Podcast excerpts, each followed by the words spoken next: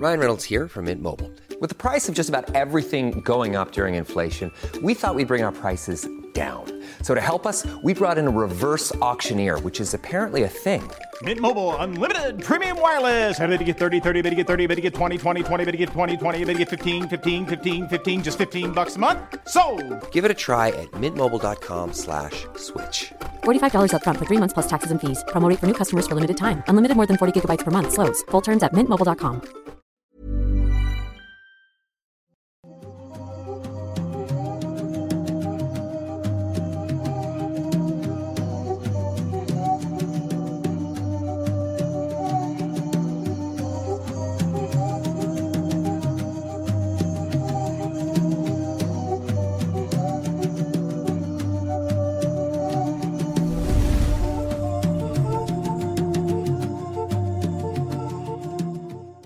Hola, ¿qué tal? Muy buenas noches, sean bienvenidos a un episodio más de Noctámbulos Podcast, donde mi compañero Kevin García y yo, Emanuel Morales, les estaremos contando un par de casos bastante interesantes que seguro les van a gustar mucho. Antes de comenzar, como siempre, tenemos nuestros avisos, pero antes de los avisos, saludo a mi compañero amigo co-host de este programa. Kevin, ¿cómo estás? Bien, bonita noche de viernes. Espero que ya, espero que ya para esta tercera emisión del año ya estén más acostumbrados otra vez a que cada viernes es un viernes de Noctámbulos, De Noctámbulos, una noche claro. de Noctámbulos. Gracias a los que nos han estado acompañando y gracias a la gente que, por cierto, ya está en el chat, que estamos completamente en vivo a través de YouTube, como cada Sí. viernes a las 8 de la noche. Pero también gracias a los que nos escuchan a través de plataformas de audio. Recuerden que no importa si están en YouTube o en Spotify o en donde sea, denle un like, suscríbanse o denle seguir o lo que sea, que ayuda bastante a que el proyecto llegue a más gente. Y si están escuchándonos en diferido, probablemente mucha gente nos escucha mientras conduce, mientras lava trastes, mientras trapea.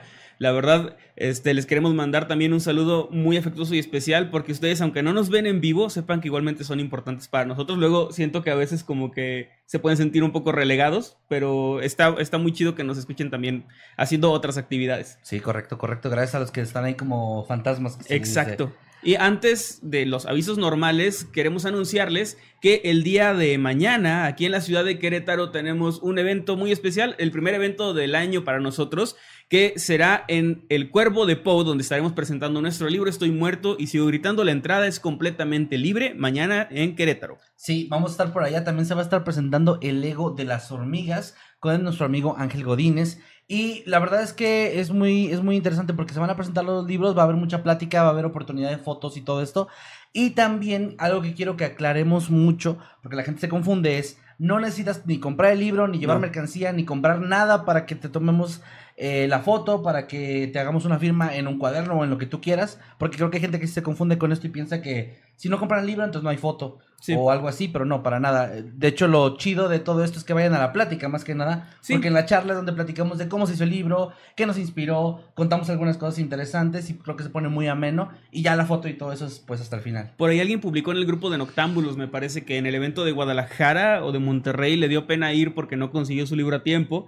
Y pues la verdad sí me dio mucha pena leer eso, porque Sí. como, como dijo Kevin, pues no es como que sea obligatorio comprar un libro, eh, la convivencia y eso es completamente gratis, así que los esperamos mañana, 3 de febrero, por Cinco de allá. la tarde. 5 de la tarde, la entrada es importante, la entrada es a las 5 de la tarde, completamente gratis, aquí en Querétaro.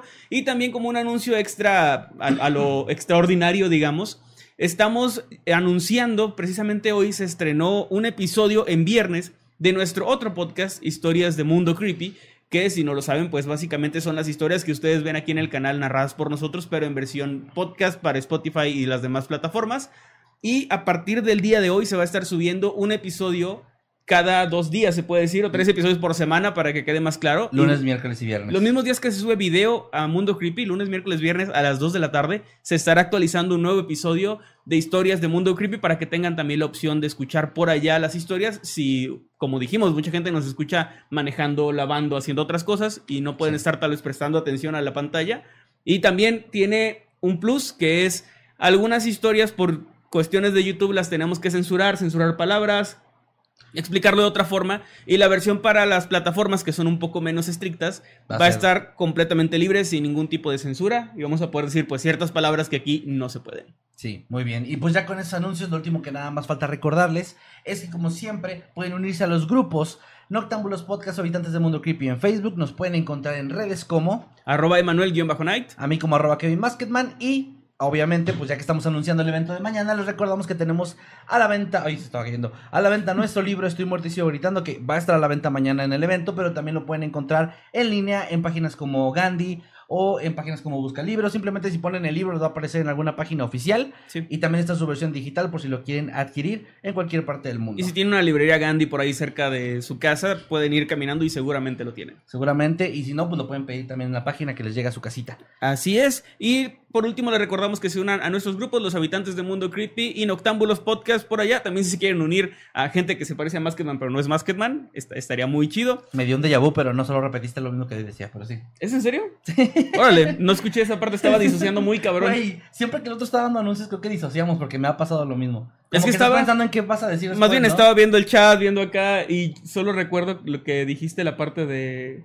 Bueno, olvídalo. El punto es que les reitero eso. Me quedé con lo del libro, creo. Ok, no te preocupes, está bien. Y creo que ya no nos falta nada, solamente decirles que los superchats que ya están cayendo, y de hecho veo que alguien está regalando membresías por ahí, gracias. gracias. por eso. Sí, les recordamos que los superchats los leemos a mitad de, de temas. Después de que terminemos el primer tema, leemos unos cuantos, leemos unos cuantos tweets. Y al final de los dos temas también leemos pues todo lo que reste de superchats hasta que se acaben. Porque de repente ya nos han dicho que si nos quedamos hasta que sigan mandando superchats, pues sí. Pues sí, Sí. se- esto se vuelve un extensible de 24 Sí. horas.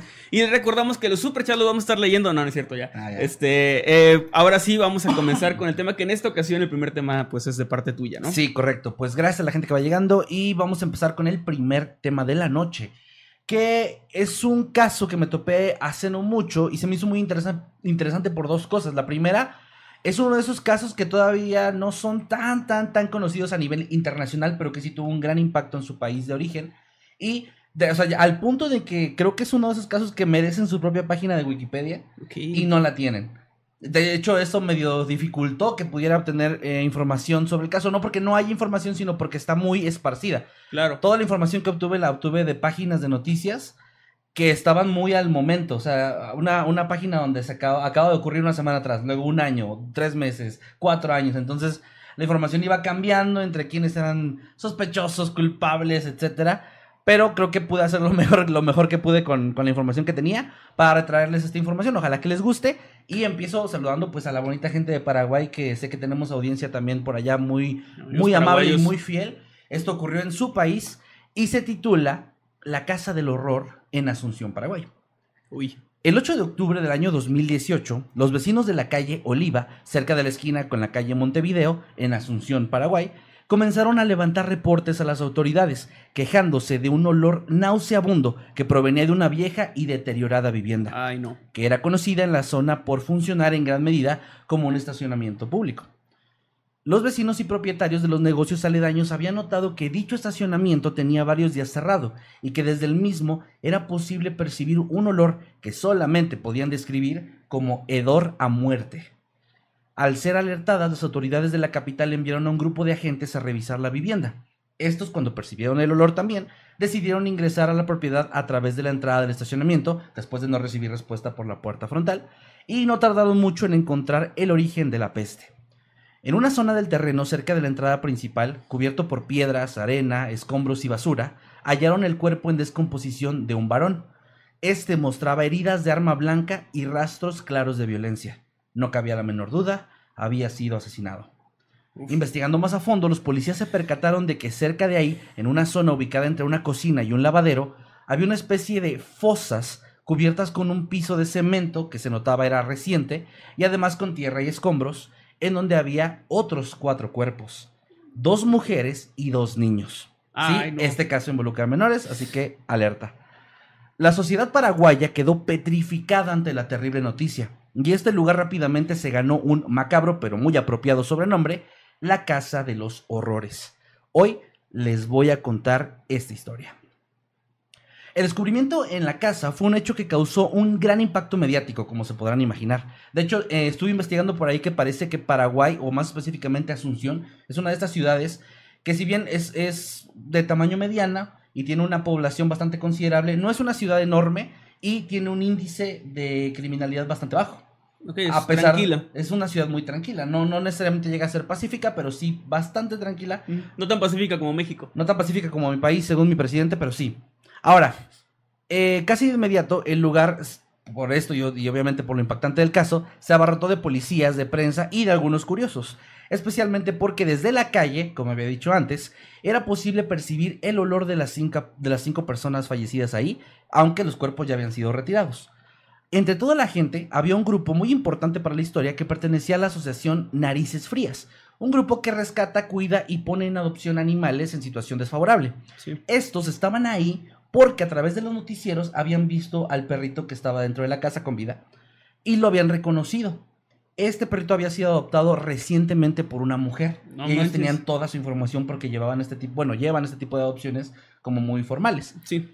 De Era- hecho, ubico el, el nombre, no sé si sea internacional, pero creo que aquí en México también Hay algo similar, creo sí. O están o hay una con un nombre similar, pero ya lo, ya lo conocía. Es correcto, es correcto. Ahora, eh, esta mujer que había adoptado al perro se llamaba Dalma Rojas Rodas, de, según algunas fuentes, 23 años, aunque la verdad su edad varía entre las fuentes que encontré.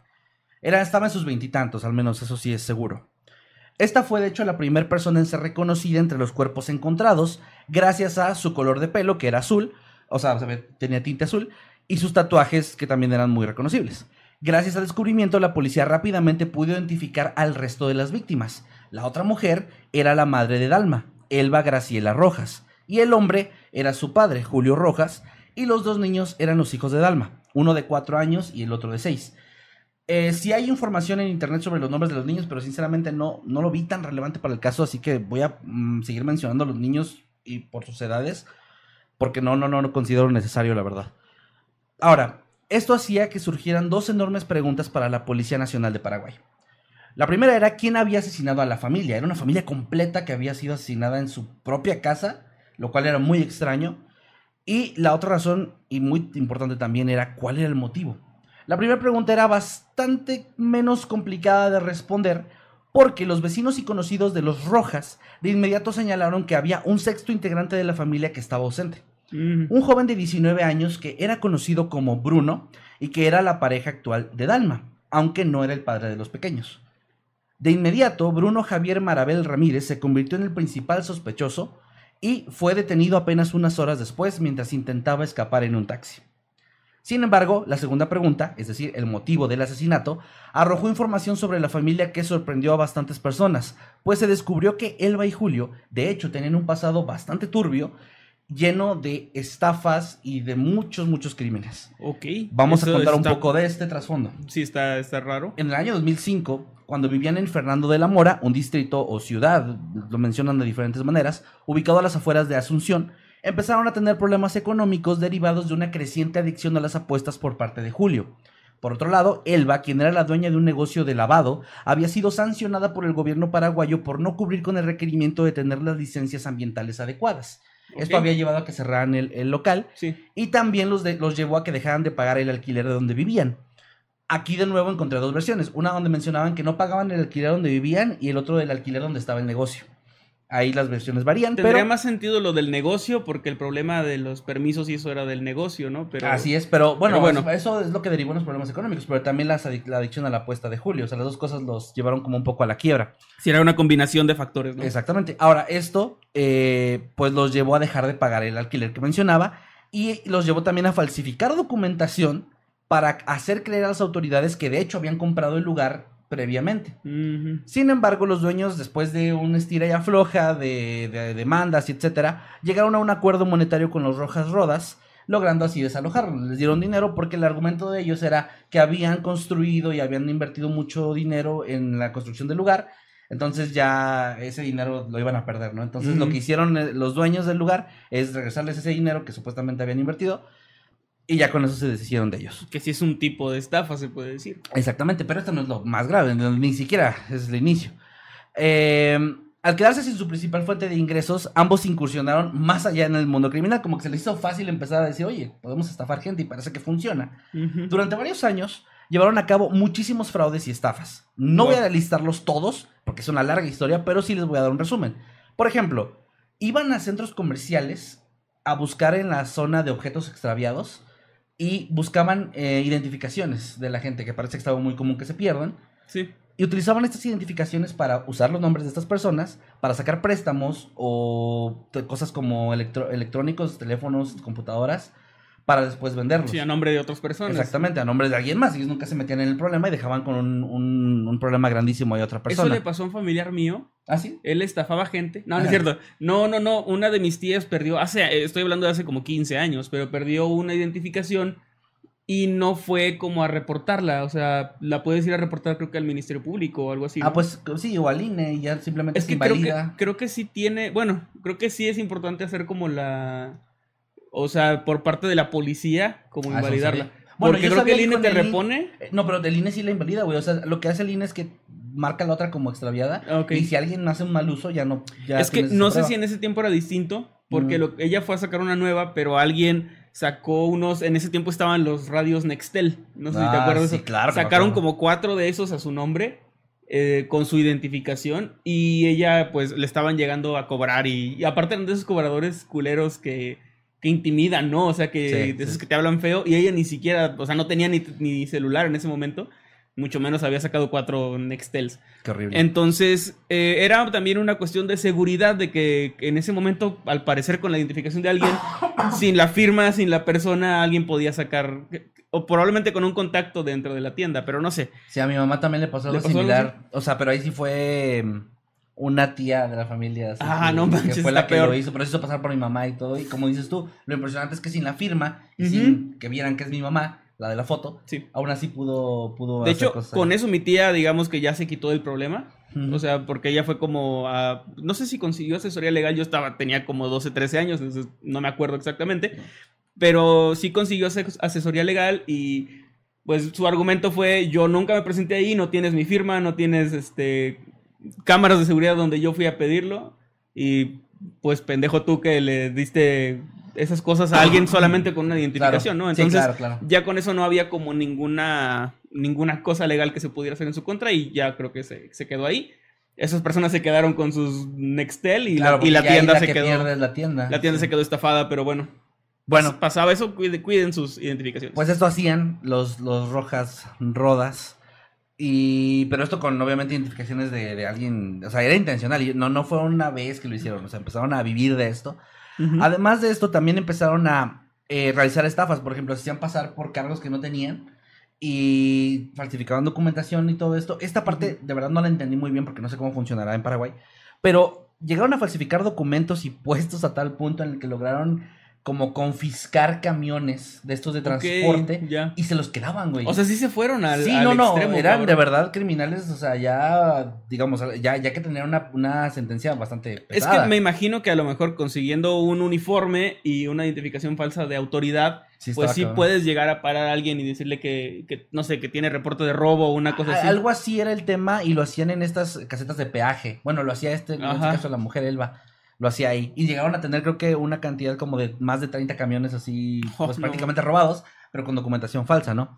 También llegaron a obtener propiedades. Hay una historia por ahí, por eso decía que es muy extenso, pero no me quiero extender por ese lado de la historia, eh, en la que, por ejemplo, el hermano de Julio vivía con su mamá y Julio lo demandó por haberla, por haber como, como haber estafado a su madre que estaba como en una especie de estado medio senil. No Pero todo esto era para quedarse con la casa. Sí. También vivieron con una anciana un tiempo a la que le estaban ayudando y la terminaron estafando, la desalojaron de su propia casa y así. O sea, es un historial de años y años de este tipo de cosas, donde obviamente si hubo denuncias, si hubo acusaciones y todo, pero de alguna forma lograban evadirlo, eh, evadir la prisión. O sea, no, no llegaron a estar en prisión realmente pagando por estos crímenes.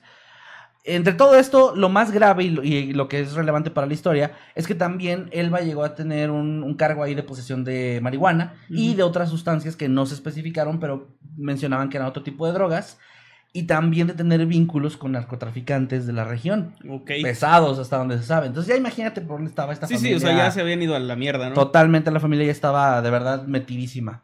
Ahora, en medio de todo esto, pues obviamente nació Dalma, estaba creciendo y pues empezó a formar parte también de estas cosas. No se sabe exactamente qué fue lo que llegó a hacer, pero se sabe que estaba involucrada también.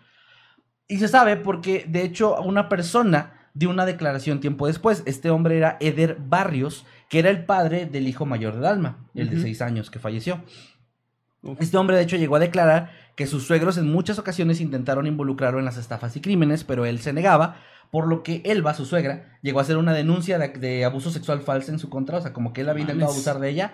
Y lo rarísimo aquí es que las autoridades, no sé, aquí sí hubo un tema de corrupción o, o fue una sentencia muy extraña, pero los, lo, le dieron prisión preventiva, o sea, no podía salir de su casa, era más como una especie de arresto domiciliario, pero la casa en la que lo metieron fue la casa de ellos, de Elba y de Donde Julio, supuestamente donde pasado- había abusado supuestamente de alguien, entonces lo tenían ahí y lo que él declaró fue que esto, él creía que todo esto había sido medio planeado por ellos para tenerlo ahí como en su control total, ¿no? Porque sí está muy raro, o sea, su- se supone que es falso, ¿no? Pero suponiendo que fuera real es una sentencia muy estúpida. Es una sentencia muy estúpida. Por eso no entiendo realmente ahí qué pasó. Digo, no sé, de nuevo, ya algún paraguayo aquí que nos diga de que sí, es, es normal aquí en Paraguay. Porque si me dicen, hay cosas que te pueden decir en México y dices, chingado, es muy estúpido, Es que sí pero pasa, real. ajá, sí, sí, sí. pasa, no sé en Paraguay. Pero bueno, el punto es que en algún momento, en medio de estas estafas, él sí fue arrestado, em, especialmente porque pues eh, incumplió con esta sentencia de estar en prisión preventiva. Y cuando salió de la prisión, se pudo desvincular de esta familia y escapó a Brasil y jamás volvió. Entonces, por ahí ya Ok. te das una idea de que incluso Dalma ya estaba bastante involucrada porque era parte de esto. Sí. Y había un niño de por medio y todo, ¿no? Ahora, Que los hecho- niños también son muy usados, lamentablemente, para Sí, estafar. Totalmente. Sea, es una herramienta como muy útil para los estafadores, lamentablemente. Tristemente sí. Y bueno, que, a lo que iba con esto es que este tipo de acciones de su parte, pues obviamente les generaron muchas denuncias, muchos enemigos, mucha, o sea, estar en peligro de cierta forma, y esto los llevó a mudarse hacia Asunción, donde se instalaron en la casa ubicada en la calle Olivo, donde Ok, pues, donde todo. terminaron muriendo. Ahora, esto es eh, interesante porque ah, por más que busqué, no encontré información de cómo llegaron ahí, si compraron la casa, pero Bruno, ahorita, ahorita llegamos a eso, Bruno llegó a mencionar que esa casa y todo lo que tenían, todo, todo lo que tenían había sido resultado de estafas, de fraudes, etcétera, porque realmente no se sabían la de chambear, o sea, ninguno no, no. trabajaba, ni Julio, ni Elba, ni nadie, o sea, todo lo que tenían prácticamente era una vida completa basada en puras estafas y fraudes. Ok. Ahora, vamos a, a- a lo de Dalma. Dalma cuando llegó a Asunción empezó a practicar kickboxing y de hecho, según lo que se reportaba, era muy buena. Llegó a ganar varios campeonatos locales y era prácticamente como una estrella en ascenso Tenía en, talento. Su, en su categoría y sí, era muy talentosa. Era muy eh, también como... eh, ¿Cómo se dice esto? Como disciplinada, pero es otra, dedicada. Era muy dedicada, o sea, le, le gustaba mucho, se apasionaba mucho por el deporte. Y esto la llevó a conocer a varias personas en el, en el círculo de- del boxeo, del kickboxing, entre los que estaba Bruno Marabel, que también practicaba boxeo y era entrenador de algunas personas. Ella se sintió atraída por él y le pidió que fuera su entrenador. Ella, este, ahí empezó a aprovechar esta parte de entrenador y estudiante o, de- o discípulo para, pues, acercarse más a él, lo contactaba por redes y terminaron empezando una relación. Tiempo después, Dalma se mudó a vivir a casa del padre de Bruno, ya que Dalma estaba teniendo problemas con sus papás. Y según ella lo que decía era que sus papás la acusaban de ser una mala madre o una madre desobligada. Ya tenía en ese entonces al, segundo niño también. Y le querían quitar la custodia. Y esa parte, tú te adelantaste un poquito en eso, pero yo justo lo quería comentar. A mí se me hace súper sospechoso porque me hace pensar que querían Sí. usar a los niños para sus estafas. Y a lo mejor ella no quiso y de ahí derivó un problema, ¿no? A mí también, porque está raro. O sea, ¿por qué unos estafadores que no trabajan le van a decir que es una madre desobligada Y- y por no trabajar? ¿Y por qué querrían esa, esa responsabilidad de tener la La custodia? custodia, claro, más para que para que- algo muy probablemente negativo, ¿no? Digo, esto es por especulación, pero es lo que al menos me, me parece. Pero Él así fue, estoy seguro.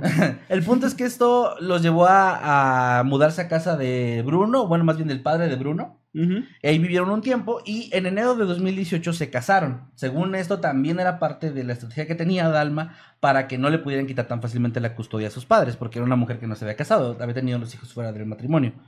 Ahora, eh, poco después de esto, de que se casan y que viven juntos en la casa del papá de Bruno, las cosas parecen atenuarse un poco entre Dalma y sus padres y ella termina regresando a vivir con ellos. Y de hecho invita a Bruno a vivir también con ellos, por lo que Bruno se muda a esta casa, ubicada en la calle Olivo. Ahora, en ese tiempo, además de que practicaba y entrenaba en boxeo, Bruno también trabajaba en un restaurante de comida rápida, que según algunas fuentes encontré era un Burger King, pero en algunas no se menciona, así que lo voy a manejar como un restaurante. En donde conoció a dos personas, Araceli Sosa, una compañera de trabajo, que ahorita Ujú. va a ser relevante, y a Alba Armoa. Con esta última, con Alba, comenzaría una relación amorosa en la que Bruno mintió asegurando que era soltero y que vivía solo. Según declaró después, esto se debió a que las cosas con Dalma habían ido deteriorándose rápidamente cuando se mudó con ellos. Bruno dijo que cuando estaba ahí había sido testigo de crímenes que había cometido la familia y que lo habían intentado meter en, en las estafas también y en los fraudes y que fuera parte de Más o menos lo que dijo. Lo mismo que mencionó el, el primer esposo, bueno, la primera pareja de, de Dalma. Sí. Él dijo que cuando se negaba empezaba a recibir pues eh, maltrato y violencia hacia él y también amenazas de que podían dejarlo a él en la calle y a toda su familia, hablando de sus padres, ¿no? Esto, según él, fue lo que lo orilló a buscar como a alguien más con quien estar y conoció a Alma, a quien, Alba, perdón, a quien pues igual le mintió y le dijo que era soltero. Ahora, por otro lado, en algún momento de esta línea de tiempo, pero no se tiene muy claro cuándo, Julio Rojas, el padre de familia, se separa de la familia y de hecho obtiene una orden de restricción. No se sabe exactamente qué pasó, pero había algo de violencia algún problema ahí, que obtuvieron una orden de restricción contra él y él ya no podía acudir a la casa, por lo que solamente se comunicaba con su hija y con sus nietos a través del teléfono. Eso es importante para lo que pasa O después. sea, de estar encerrado con ellos a no poder. No, güey, encerrado. ¿Es otro? no. Es el papá del padre de familia. Julio Ah, lo confundí O sea, con el Julio, otro. el Sí, sí. esposo de Elba, papá de Dalma. Ya. Sí, es un poco confuso. Es que es mucha gente. Es mucha lo confundí con el, con el que lo habían arrestado. No, no, no, ese güey escapó a Brasil ya para este punto de Sí, la sí, historia. sí, recuerdo que dijiste. No, eso. no, aquí, ah, digo, por si no les queda claro, o también se confundieron un poco con Manuel, vamos a poner como este, así, ¿no? Así, este, árbol genealógico, familia. Sí. Es Julio Rojas, el padre de la familia, y eh, Elba es la esposa, Dalma es la hija, ella tiene dos hijos, uno de cuatro, uno de seis, y Bruno es esposo de Dalma. Bueno, sí. Y no esposo. se habla de Bruno. Y no se habla de Bruno, no, no, no. Ya no. Ahora, tras haber sido arrestado y procesado, porque como les comenté anteriormente, después de encont- encontraron los cuerpos, fueron por él, Bruno Marabel declaró inicialmente que él no había asesinado a la familia, que había asesinado a Julio Rojas y que lo había hecho en defensa propia. Según las declaraciones que dio, Bruno llegó a la ¿Y los casa... demás se murieron del susto o qué? No, no, no. Según sus declaraciones, Bruno llegó a la casa el día 2 de octubre y encontró a Julio, que estaba ya tratando de enterrar a Alma, Dalma, Elba y a los niños. Ya los había asesinado. Y tras ser descubierto, supuestamente Julio corrió hacia él en un ataque de ira y empezó a querer apuñalarlo. Cosa que provocó que Bruno, que obviamente tenía entrenamiento en, en box, De- que era alguien habilidoso, ¿Kickboxing atlético. era o de no, box? era box. Kickboxing era Dalma. Él, bueno, era, una persona fornida, era una persona que hacía ejercicio, pudo defenderse de este hombre de 52 años y revirtió, ahora sí que le, le aplicó la carta de reversa de uno, y él lo apuñaló a él en defensa propia siete veces, hasta que lo mató. Ok. Eh, En medio de un forcejeo, obviamente, supuestamente todo esto en defensa propia. Y, según lo que él dijo, se asustó tanto y dijo, acabo de matar a la persona que mató al resto de la familia, nadie me va a creer que yo no fui. Así que terminó de enterrar a la Claro. familia y trató de enterrar a Julio eh, para cubrir ese crimen y, y mientras estuvo pensando en los días posteriores qué hacer o cómo, a- cómo decirle a las autoridades lo que había pasado. Estaba como Woody, güey, así de, nadie, ¿cómo voy a con- convencer a todos De que fue un accidente. Sí, así claro. estaba, igualito estaba el cabrón. Ahora, Con el brazo del suegro así de. Sí. "Ah, es muy cariñoso. muy cariñoso, Julio. Ahora, sin embargo, esta versión de los hechos fue muy, muy, muy rápidamente desmentida por las autoridades. Algo con lo que no contaba Bruno. Pues, por ejemplo, en primer lugar se descubrió, obviamente ya tras las investigaciones, la autopsia, etcétera, que los cuerpos de Dalma, Elba y los dos infantes llevaban al menos un par de semanas ya en descomposición. Mientras que el de Julio tenía apenas, o no más de una semana. O sea, no cuadraba lo que había dicho él. Había muerto al menos una semana antes que Julio. Y además, había una cámara de seguridad que grabó a Julio entrando en un comercio cercano a la casa donde sostuvo una charla con el encargado, todo quedó grabado. Quien le preguntó al hombre por su familia, le dijo, oye, ¿qué pasa con tu esposa y tu, tu hija? No los he visto, y los niños. Julio le dijo, de hecho no sé, vengo a cargar eh, saldo para mi teléfono y les he estado tratando de hablar durante varios días, pero nadie me contesta, por eso tuve que venir, a pesar de tener la orden de restricción. Sí. Esto, todo eso está grabado en una, en, en una cámara de seguridad y al final se ve que Julio va- sale y se dirige hacia la casa. Tenía una buena cortada, o sea, una historia muy sólida. ¿Quién? Julio. Bueno, ya no, porque estaba muerto. Pero, bueno, la, la tenía, por eso dije que la tenía. No, no dije la tiene. Ahorita Mm. ya no la tiene. Bueno, cuando, cuando y se ve que va hacia su casa, ¿no? Ahora, por último, el, historial de navegación de mapas de, Bruno lo delató por completo, porque se podía ver ahí cómo estuvo moviéndose desde el 28 de septiembre hacia la casa, después de tener su turno en la madrugada, fue hacia la casa de, de la familia, estuvo ahí varias horas y luego salió y se estuvo moviendo en los días siguientes, entrando en la casa y saliendo cosa que no cuadraba con lo que él había dicho. Él había dicho que hasta el 2 de octubre había llegado y había visto a Julio después de asignar a la familia. Que también él nunca creo que explicó bien por qué no había ido o por qué no había visto a...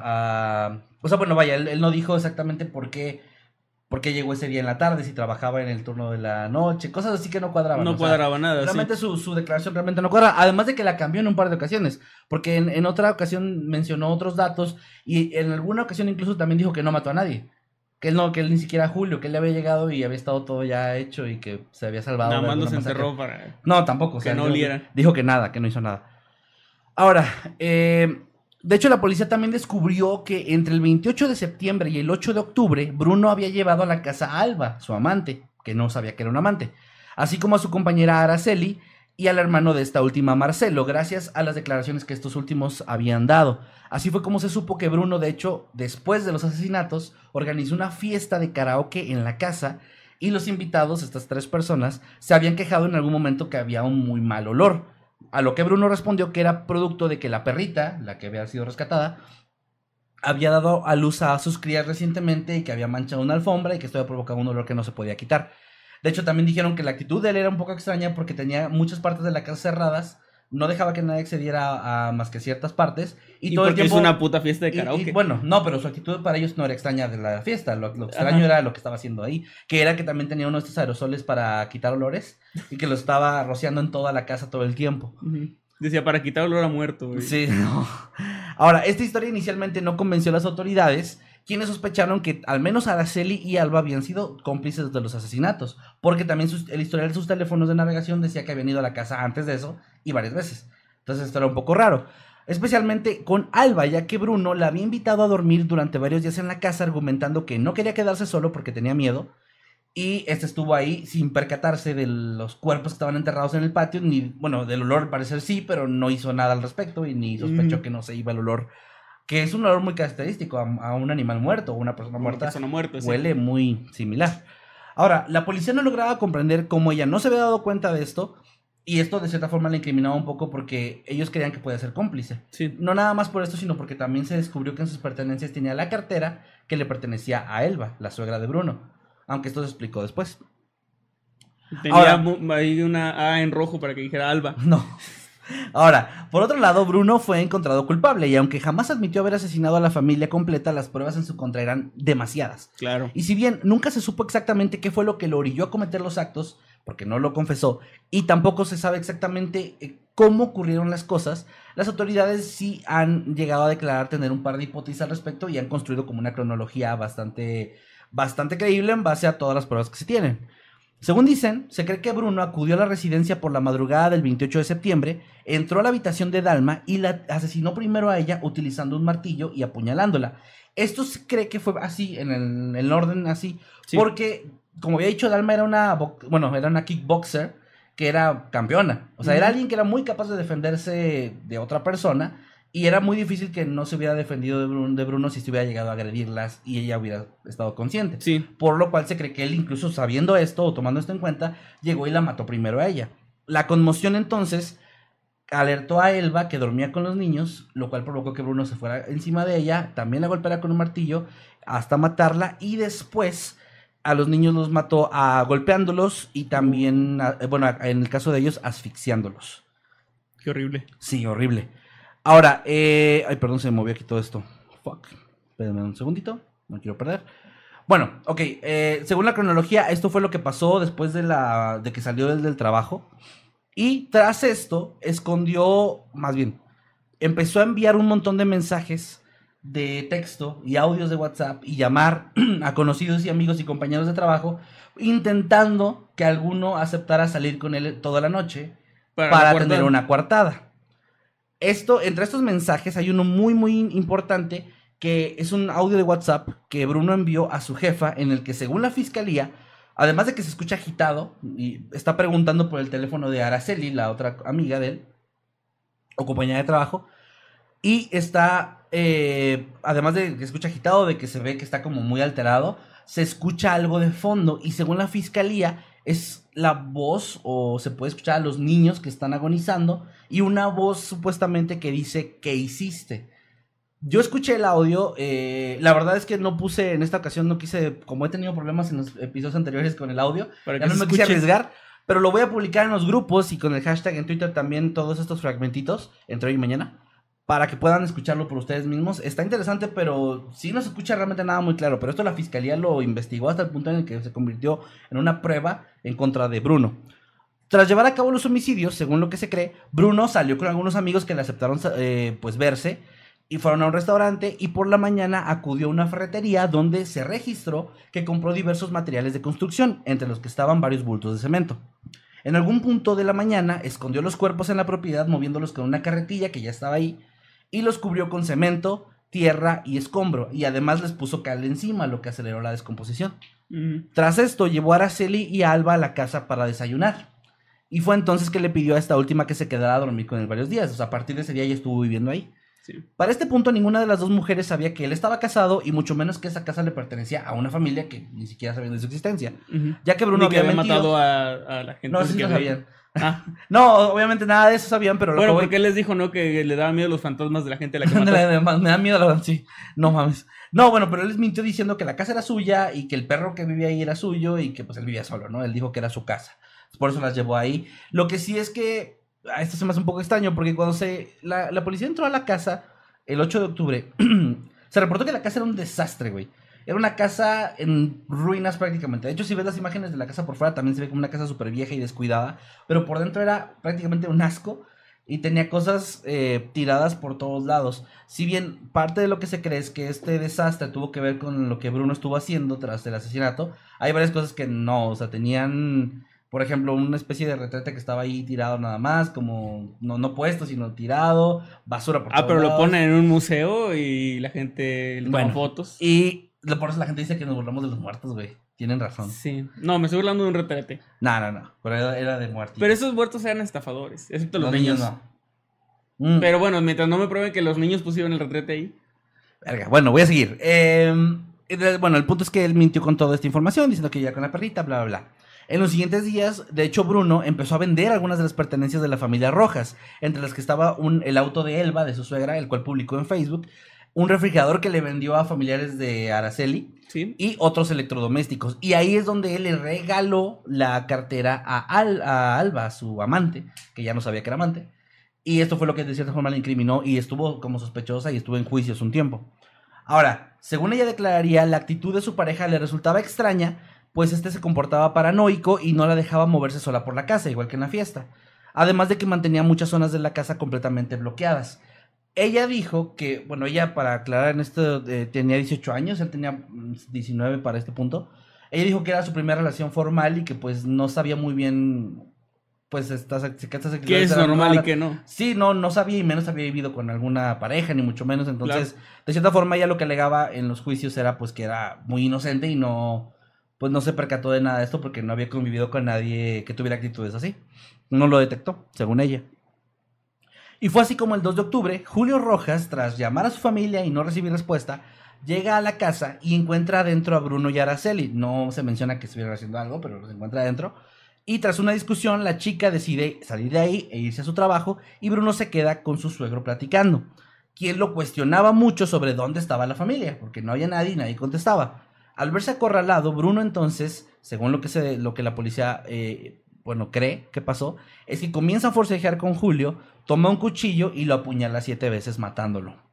Tras esto, compra más materiales en la ferretería, que sí está registrada la compra, y trató de ocultar el cuerpo de, Ju- de Julio cerca de la entrada, pero esta vez lo hace de una forma más descuidada y además cerca de la entrada, por lo que el olor se acerca mucho más a la calle y pues, termina siendo esto lo que hace que lo descubran. Ahora, eh, un dato interesante es que el cuerpo de Julio, en una de sus riñoneras, tenía dos pedazos de papel, los cuales la policía encontró y que tenía uno, las inscripciones, más las iniciales DB, y el otro, ayuda a niños, que no se sabe qué significan, si tenían algo que ver con esto o no. Y de verdad es algo que las autoridades simplemente no han Está descifrado, raro. pero está súper extraño. Porque aparte no era como que pudiera escribir mientras lo estaban apuñalando, supongo. O sea, no, no, no. Él raro. llegó y ya estaba Bruno ahí. Ni siquiera fue como que estuviera un tiempo solo en la casa ni nada.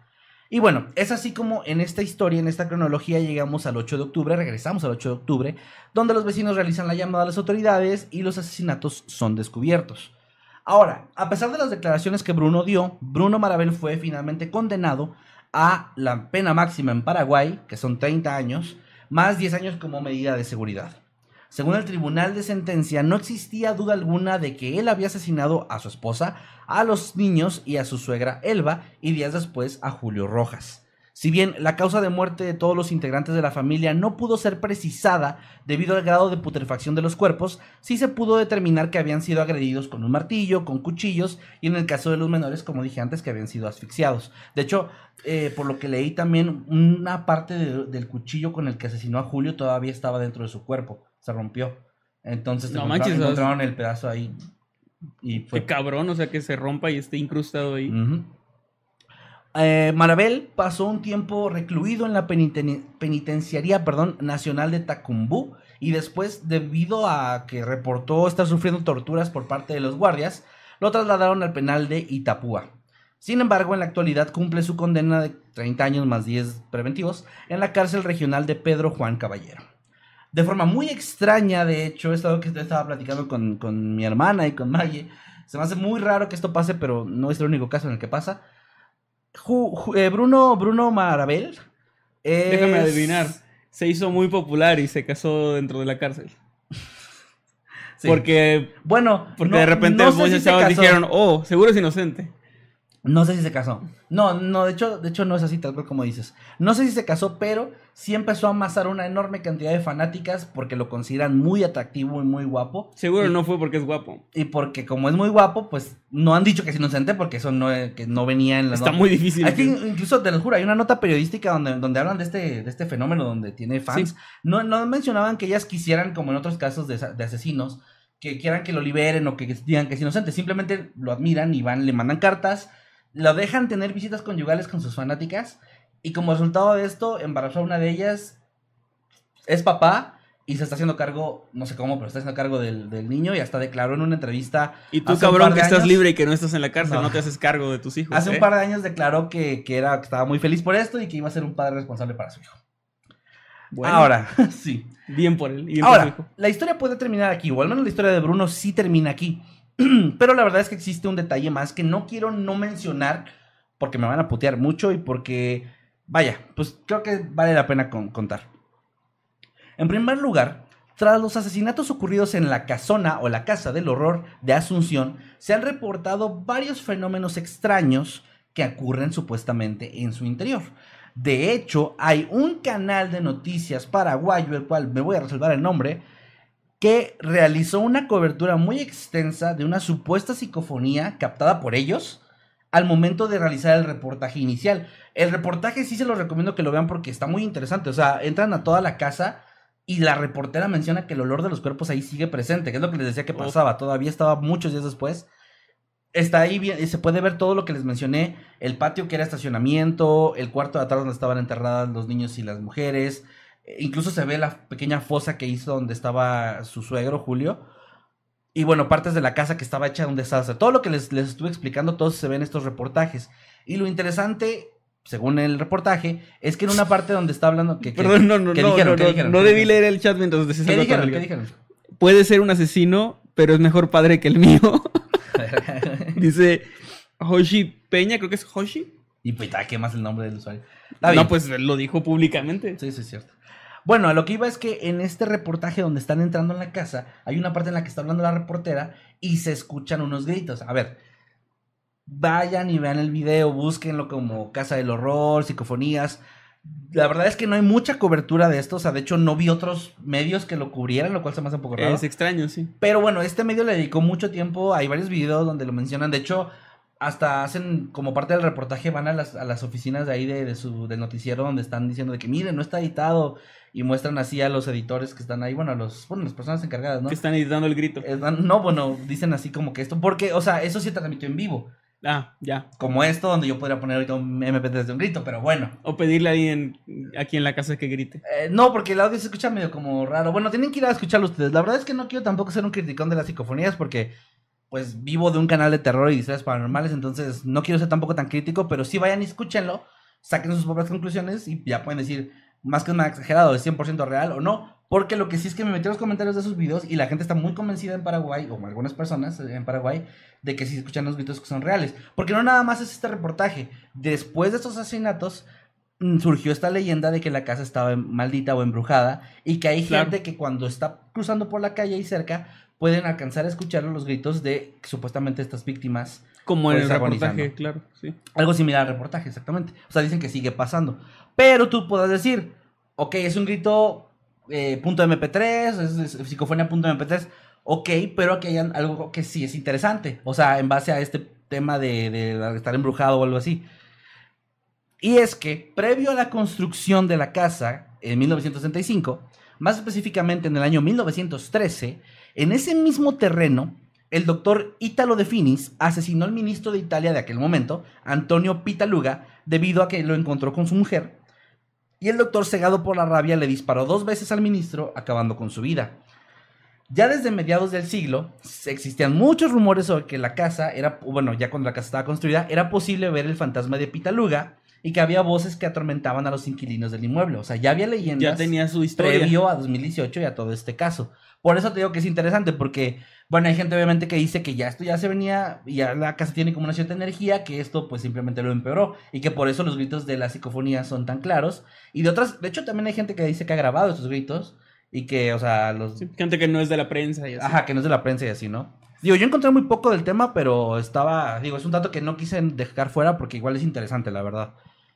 Ahora, por último y como detalle curioso también para este caso y para ya cerrar mi tema, en el año 2020 se hizo en Paraguay viral una publicación en redes sociales donde alguien estaba vendiendo esta casa, la Casa de los Horrores, por 70 millones de guaraníes, lo que equivale a unos 9.600 dólares estadounidenses o 165 mil pesitos ¿está mexicanos. barata?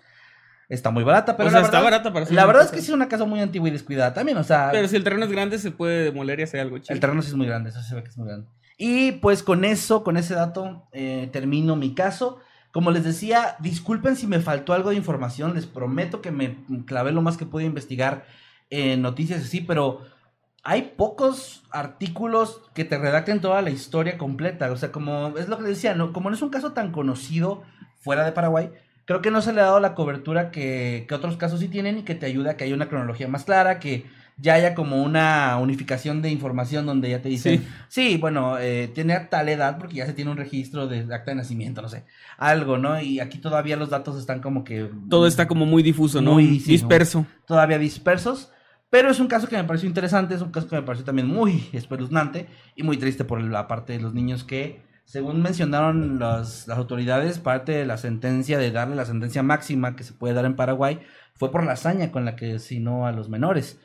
Eh, porque también los, creo que los había apuñalado y todo. Entonces, eh, leí esto en una sola de las fuentes, que al parecer a uno de los niños, ya después de haber muerto, lo apuñaló 17 veces todavía, lo cual es, es impresionante porque, como decía al principio, y en varias partes de este caso, no se sabe realmente cuáles son las motivaciones o cuáles fueron las motivaciones de Bruno para cometer algo así. Porque incluso hay, hay gente que lo comenta en lo que he visto yo. ¿Por qué simplemente no se fue? ¿Por qué simplemente no dejó a Dalma? ¿Por qué simplemente no se fue con Alba? Eh, o sea, Sí, es raro. pudo O sea, hacer muchas cosas. No era necesario asesinar a toda la familia y especial a los niños. yo pensaría que fue como ese arranque inicial con Alba. Era Alba, ¿verdad? No, Dalma. Dalma, perdón. Ya sé que es similar el nombre, pero Sí, y luego está eh, Elba, creo que era la. Elba es la mamá. Elba, Alba, Dalma. Sí. Bueno, eh, con Dalma creo que pudiera ser ese ataque inicial y luego, al haber testigos que era la mamá y luego los niños, pues tratar también de, pues de silenciarlos. Pero lo que no me cuadra con eso es la hazaña con la que lo hizo. Exactamente, es lo que la verdad es horrible. Pareciera o que sea, hay un odio ahí hacia que- todos. aparte, toda Hasta los niños. Toda la familia, obviamente salvo los niños, tenían esta historia eh, criminal de estafas y cosas así. ah, de violencia, a lo mejor no habían matado a nadie que se sepa, pero habían amenazado gente y estas cosas. Pero Bruno no tenía ni un solo eh, antecedente. De hecho, si no hubiera sido porque pues, la gente lo conocía de ahí cerca y bueno, estaba súper involucrado, era difícil para él zafarse de esto, tal vez no hubiera sido sospechoso, o bueno, no lo hubieran considerado sospechoso tanto como lo hicieron, porque de verdad era una persona que, incluso en sus conocidos familiares que le hicieron entrevistas y declaraciones, Sí. no era una persona violenta, no había tenido problemas con otras parejas. Ningún antecedente. Alba también claro. mencionó que nunca mostró signos de violencia, también por eso no sospechó de él cuando vio que estaba actuando raro, pero como que bueno, quién sabe. Sí, no te imaginas que tu novio acaba de matar a un montón de gente. Tampoco había como historial con drogas, porque de hecho era un deportista, como dije, era un boxeador. O sea, no, no, lo. O sea, el ser un atleta no te quita de ser una persona violenta o agresiva, pero las drogas sí tienden a tener este efecto de, de que bajo los efectos de las drogas o por drogadicción, etcétera, que pudieras hacer cosas claro. criminales. Acá nada, o sea, realmente es un misterio. O el misterio más grande para mí de este caso es, pues, ¿qué lo llevó a hacer algo tan horrible? Y bueno, sí, quién sabe sus motivaciones solo las sabrá él. A menos que algún día sí llegue a dar una entrevista o alguna declaración donde explique todo. Pero pues ah, como pueden ver es un caso más o menos reciente, de hace unos seis años. Que todavía pues apenas hace dos años terminaron de darle su sentencia, creo. Entonces está fresco. Pero ojalá que les haya parecido interesante, que les haya parecido pues aterrador o también triste por lo que mencionaba. Muy interesante, de hecho yo creo que había escuchado de él hace tiempo o cuando pasó, porque me suena muchísima, muchísimo en algunas partes, pero no conocía el, caso en su totalidad. Y pues bueno, ojalá que les haya gustado. Ya vi por aquí que hay gente comentando que, conocen también el caso y que, que no se te pasó nada. Mencionan que... Gracias, muchas gracias. Que lo investigaste muy bien. Saludos a la gente, bueno, que conozca el caso, pero también en especial a la gente de Paraguay o a la gente todavía de Asunción. Todavía un abrazo más, más grande en este caso en particular, porque la verdad es que creo que es ese caso que ocurrió en, su ciudad merece más, más atención mediática. Hasta fíjate que una de mis fuentes principales en este tipo de casos son es Reddit y no hay nada, güey. Que no hay nada. Digo, es esas cosas en las que he pensado, pues si nadie lo ha hecho, tal vez debería hacerlo yo y hacerme mi, o agarrar mi escrito y, traducirlo para, para darlo a conocer, porque es un caso interesante. Muy interesante. Ahora vamos a leer algunos superchats y algunos posts en X. Eh, por aquí está Matías Belmer, perdón. Belmar, perdóname, perdón. Matías Belmar, que nos deja 2.500, eh, que era CLP, pesos chilenos, eh, colombianos. No, chilenos, chilenos. Chilenos, ¿verdad? Sí, sí. Y dice los colombianos eran COL. Es COP, COP. Los amo chicos, nos dice, me mandan un feliz cumpleaños con voz de locutor, porfas, pero que empiece Masketman, que es mi favorito. bueno, eh, ¿qué tal? Buenos días, tardes o noches. Los saluda a su amigo Masketman. Y su amigo Nightcrawler. Y este es un saludo muy especial para Matías Belmar, que está próximo a cumplir años o cumplió años. No sé si ya lo hizo, pero saludos, feliz cumpleaños. Muy feliz cumpleaños, Matías. También por acá está. Qué buenos gustos tienes. Em, sí, la verdad sí, no lo voy a negar. También por acá está es Kawaii Dark Eyes, que ya tiene nueve meses como, como miembro del canal, como habitante VIP, y nos dice, aprovecha su mensaje de membresía para decir, qué emoción mi primer Noctámbulos en vivo son los mejores. Gracias, Kawaii Dark Eyes. Y también, de hecho, nos dejó un super chat por aquí ah, de eh, mil pesos chilenos y no nos agregó ya nada más, pero muchas, muchas gracias. Gracias también a Silver Ferret que nos dice, perdón, que regaló 10 membresías de Mundo Creepy por aquí. Ah, felicidades a la gente de la que le, cayó la membresía. Y muchísimas gracias, Silver, por el detallazo. Oye, nada más quiero hacer un pequeño, dice por acá Rosario Nakagomi. De hecho, seguí bastante el caso porque pasó a menos de 100 metros de mi oficina. No. Wow. A menos de 100, o sea, estás, o sea, estás ahí. vecina de ellos. A ver, pues si algo dije mal, por favor, corrígeme. Sobre todo con el tema de la ubicación, porque ¿sabes qué pasa? Yo cuando investigo ese tipo de casos, sobre todo que tiene una ubicación, este, pues que todavía es accesible o se puede ver, fui a tratar de meterme con Google Maps y no entra a varias calles de ahí, de esa zona que es el microcentro de Asunción. No entra ahí, entonces solo hay fotos del exterior que no sé cuándo se tomaron, no sé el estado actual de la casa, pero si tiene más información alguien que nos pueda ayudar con eso, pues aquí los leemos, con mucho gusto. Y ya agradeciste a Román. A Román no, todavía no. Nada más Silver, ¿verdad? También gracias a Román y lo mencionaba porque también regaló por acá una membresía de regalo. Muchas gracias, muchas gracias Román. Saluditos. Y gracias no me aparece aquí está. Sí, aquí está. Y también gracias a Duque que nos mandó un super chat de 50 pesitos y dice, aquí andamos trabajando y escuchándolos, hacen que la noche pase más rápido. Saludos, hoy tocó andar en Pensilvania. Ve a Scaranton a ver si ves a Michael Scott. Saludos, Duque. Y bueno, como no sé por qué te brincaste tanto, voy a seguir con Hosni, que nos manda 5 eh, pesos que son PN. Ah, es que Silverfer volvió a regalar, entonces me movió y... Ah, ya, ya, ¿Ya o sea, te, te, mandó hasta abajo. Sí, creo, oye, sí, qué pedo, me mandó hasta abajo, hasta abajo. Bueno, eh, continúa. Entonces dice: Hola, me podrían saludar con voz de narrador, mi buen Mascapán y no hay cobre. Sería, sería bueno que Jimmy salga en algún video narrando o diciendo caca. Está complicado porque Jimmy, no, ya no vivimos en la misma ciudad que Jimmy, que por cierto vi que por ahí andaba Jimmy, no sé ah, todavía. Saludos, Jimmy. Pero por ahí andaba Jimmy en el chat, un saludote Jimmy. Pero ya no vivimos en la misma ciudad, así, que, pues, está difícil. Está difícil. Si un día Jimmy nos quiere venir a visitar, pues hacemos un octámbulos, ¿no? Y gracias por el super chat. Gracias. Eh, pero también quería saludo como de narrador. Ah, es cierto, es cierto, es cierto. Es Hosni. Que José sí te quiere, entonces sí, puedes, Sí. sí. puedes empezar tú. Sí, sí me quiere. Hola, ¿qué tal? Buenos días, tardes o noches. Los saludo a su amigo Nightcrawler. Y su amigo Masketman. Y es un saludo muy especial para Hosni. Saludos, Josni, te mandamos un fuerte abrazo. También gracias a Erika Román Rivera que dice, quiero mi nombre al final de los videos. Saludos aquí apoyándolos de nuevo. Gracias por el super chat. para los créditos, creo que si estás en las membresías, que por lo que veo sí, Sí, Jimmy tendría que estar actualizando los nombres cada semana. Jimmy, ojito Así ahí. que, gracias Jimmy, por favor, actualiza si alguien falta por ahí. También, ah, perdón, también un, un saludote a Isa Arwen, que le damos la bienvenida como habitante pro. Erika Muy- Román gracias. Rivera también eh, ha regalado cinco membresías para Muchas Mundo gracias. Creepy. Gracias y felicidades a quienes les cayó. Ahorita voy a seguir leyendo lo de lo, lo que dice Rosario porque nos está dando muy, Ah, muy ¿están dando- dando info? Va. Sí, sí, la voy a dejar por ahí para, para leerla. Pero por acá, por lo mientras, le agradezco a Dante Maker que nos mandó 50 pesitos y dice: Gracias, Para los que vayan al evento mañana, pueden tener una foto con los chicos sin comprar libro, pero no sin playera ni, ni zapatos. Recuérdenlo. bueno, sí es importante, buena aclaración. Mira, yo te acepto la foto todavía si traes ropa interior. Sí, ya cierto. donde no traes ropa interior, ya, puede, ya puedo llegar a sentirme un poco incómodo. podría ser. A menos que me pidas que los dos no tengamos ropa, entonces en ese caso puedo considerarlo. Vamos a continuar leyendo por acá a Rabanito que nos deja 20 pesitos y dice, un abrazo, eh, saca, ¿cómo? Saca relleno. Saca relleno a ambos, los extrañaba mucho. No sé qué significa. No entiendo, no entiendo la, la- jerga juvenil. Güey, es, es que lo- no, quiero, no quiero agradecer a veces por cuando me dicen cosas que no entiendo porque me acuerdo que la primera vez que nos dijeron que fome yo dije gracias. Sí, yo también, de que hay muchas gracias. Ah, qué chido, le gustó mucho. Fome debe significar que chido en, en chileno. Eh, en chileno, sí. Y no. Entonces no sé qué es sacar relleno, pero saludos. Sí, esa persona se ganó el, el premio al mejor fan ese día. Le mandamos sus 100 dólares. Gracias a Nayeli Hernández que nos mandó un superchat de 5 dólares. Gracias Nayeli. Dice, un poco tarde pero feliz de poder verlos en tiempo real. Gracias Nayeli, saluditos. Y gracias por tu superchat. Y de aquí de nuevo Silver Ferret que mandó otras 5 membresías. Ajá. De hecho mandó otras 5 más abajo, así que Ah, es cierto, de una vez, gracias to- a todas. Igualmente. Erika Román Rivera que mandó otras Otras 5. cinco. Y ahí está de ya Román, sí, y sí, ahí sí. está lo de Duque. que Y ahora y llegamos al momento a tiempo real donde estamos donde agradeciendo. me adelanté en el tiempo por verlo.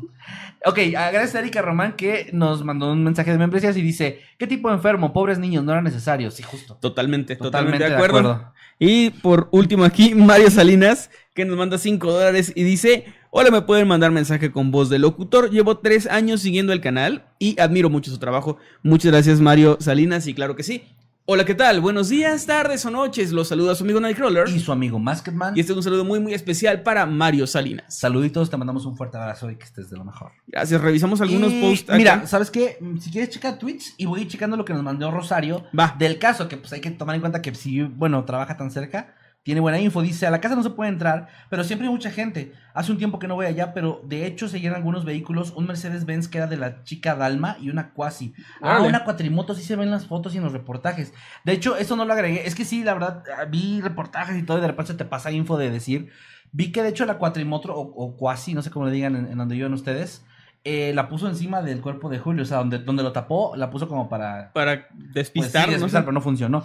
Y Saludos. ahí estaba, ahí estaba la, la, la moto. Ay, perdón, perdón. No, Saludos, Luz Paula Juárez, por acá por Twitter, bueno, por X, nos dice, cenando mientras veo Noctámbulo. Saludos, chicos.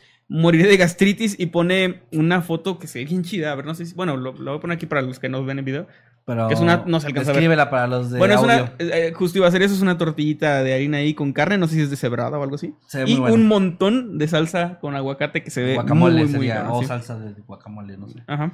También dice Rosario por acá, o sea, sigo leyendo los comentarios de Rosario, dice, al muchacho le dieron pena máxima porque dijo que no se arrepentía de lo que hizo. Eso no lo, no lo, fíjate, no lo vi en lo que estuve buscando. Ok. Y dice, el juicio se transmitió por los medios de comunicación. Eso es más interesante porque de hecho sí hay reportajes donde se ve el juicio, que en muchos países no es legal eso, pero no sé. No, en algunos sí. No No, sé en no, Paraguay no sé. Creo que aquí en México no es legal. También por acá. Oye, nos faltó... Ah, Ajá. acaba de llegar un superchat. Ah, lo Lo leemos. Sí, mira, es de... Sol- No, no, no tiene texto, pero es de Soloto... o- no, no, perdón. Solotwog AJPW. Ey, muchas gracias. 10 Solo pesitos. Gracias, muchos, muchas gracias. Por acá, SVD Lover nos dice viendo Noctámbulos Podcast mientras farmeo jugando en Warframe. No he jugado eso, pero chido, chido. Yo tampoco, pero ahí, ahí nos manda la fotito, gracias. Gracias, por cierto, pues a- saludos también a Rosario que nos está dejando por ahí buena info. Dice que el cuerpo del señor estaba hacia la puerta de entrada, o sea, bien pegado a la calle. Creo que eso sí lo Que mencioné. eso era lo, lo- sí, porque Por mencionaste que que, el olor era como lo que lo delató. Ajá, que estaba muy mal enterrado. Estoy dando retweet aquí algunas cositas. Dice por acá, haré todo para verlos más seguido en vivo. Llevo ya hace seis años en el canal. Desde que me casé me encanta su contenido y cómo han actualizado. Gracias. Saluditos. Ahora soy mamá de dos niñas. Wow, pues gracias. Ora. Sí, felicidades por tus niñas. Mis dos hijas conocen más sus voces que la de su papá. A la verdad. Pues gracias, supongo. ok, ah, bueno, gracias a los que están en el chat en vivo. No sé si quieras que pasemos o lees un par más de tweets y pasamos a, a tu tema. ¿Por qué el pelo de Night se ve sacado de una pintura? Debe ser por, no sé, la cera que uso. Es que tienes el pelo chinito. Y cuando, se, cuando a Manuel le crece el pelo, se le empieza a ver más chino. Sí, de hecho ahorita ya está como súper chino. De hecho, por ahí justo iba empezando el, el programa y alcancé a ver un comentario de alguien que dijo, se cortó el pelo Manuel, pero no. no, no, no. No, no, no. No, solo entre más crece más se hace como chiquito. Hace como, sí, se está comprimiendo. Ajá, se va comprimiendo más y más. Y pues ahora sí, continuamos con el segundo tema y al final recuerden que seguimos leyendo. No, sí, sí, güey, ¿qué perdón, es que Rosario puso algo bien interesante. Dice, A ver. dos semanas antes, me imagino que del, del- de lo que pasó, dice, me tocó ve- volver a casa en bus y llegué a ver a este muchacho Bruno con el señor arreglando la casa. No. Cabrón, güey. Pues sí, sí. sí. ¿Ya había desaparecido la familia ahí o todavía no, no? sé, dijo dos semanas antes. Dos semanas, no sé. No, es que no dijo antes de qué tampoco. Antes de no sé qué. Pero, wow. Bueno, interesante. Qué, qué cabrón vivir tan cerca de A lo algo mejor así. fue antes del asesinato. O sea, vivir tan cerca de algo tan fuerte, ¿no? Está, está muy, muy cabrón. Eh, creo que no, no pudo ser antes. O sea, al, señor se refiere al papá. Al papá. No pudo ser antes porque él llegó cuando ya la familia no le Por eso, contestaba, ¿no? antes del asesinato. O sea, antes de que asesinara a la familia, Ah, ok. antes de que le dejaran de contestar. Pero él tiene una orden de restricción, Es lo entonces que, no iba. es lo que encontré, güey, pero pues no sé. No, necesito- A ver, no, da- no necesito dormir, necesito respuestas. Bueno, no sé, es que también, o puede que lo que encontré en la orden de restricción lo ignorara él. O sea, güey, era un pinche criminal estafador y mutilador. Este, Bueno. no creo que le importara mucho una orden de restricción, si- no le importaba hacer fraudes y estafas y, Cierto, y um, quitarle casas a viejitas. y así. es cierto. Y bueno, voy entonces a continuar con mi tema, con el segundo tema de la noche. Recuerden que vamos a seguir leyendo, perdón, sus superchats y también sus posts en X en cuanto terminemos con este segundo Y tema. comentarios en vivo. Y que esto va a ser un extensible de 24 horas, así que pueden enviar un montón. No, no es cierto, no vamos a hacer eso. Aunque sí vamos a terminar leyendo todo lo que envíen, así Eso que... sí. Pero bueno, entonces vamos con este segundo caso. Es, les advierto que es mucho más ligero, así que no se preocupen. Es mucho más ligero que esto que, que este caso que nos trajo Kevin. Porque fíjate que ahora no nos preguntamos, normalmente sí nos preguntamos mutuamente, de, No. oye, tu caso está muy fuerte, porque a veces antes de elegir casos como, está muy fuerte, no, sí, güey, está bien pesado. Para bueno, no volverlo llevo algo más ligero. Ahora no nos preguntamos nada. Ahora, la razón por la que yo hice algo más ligero es que, a ver, voy, voy a regresar. Soy, soy de esa gente que le preguntas la hora y te empieza a decir cómo inició su día. Saludos, Chris Martel. Básicamente, sí. A ver, contexto, ya para rápido. Entonces, yo publiqué hace, ayer, me parece ayer o antier, publiqué que me estaba cambiando de casa, me estoy cambiando de casa. Es- voy, a, voy a vivir más cerca del trabajo de mi esposa porque es mucho más fácil, más rápido pues llevarla en las mañanas.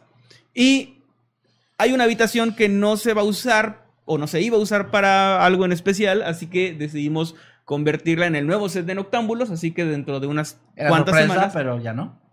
No, no lo es porque publiqué y lo puse en el grupo. Y, y no dijimos nunca que fuera sorpresa, de hecho. Estaba jugando, güey. No, cállate, güey, ya. Estoy harto de esto, ya me voy de aquí. No, no, a ver, este...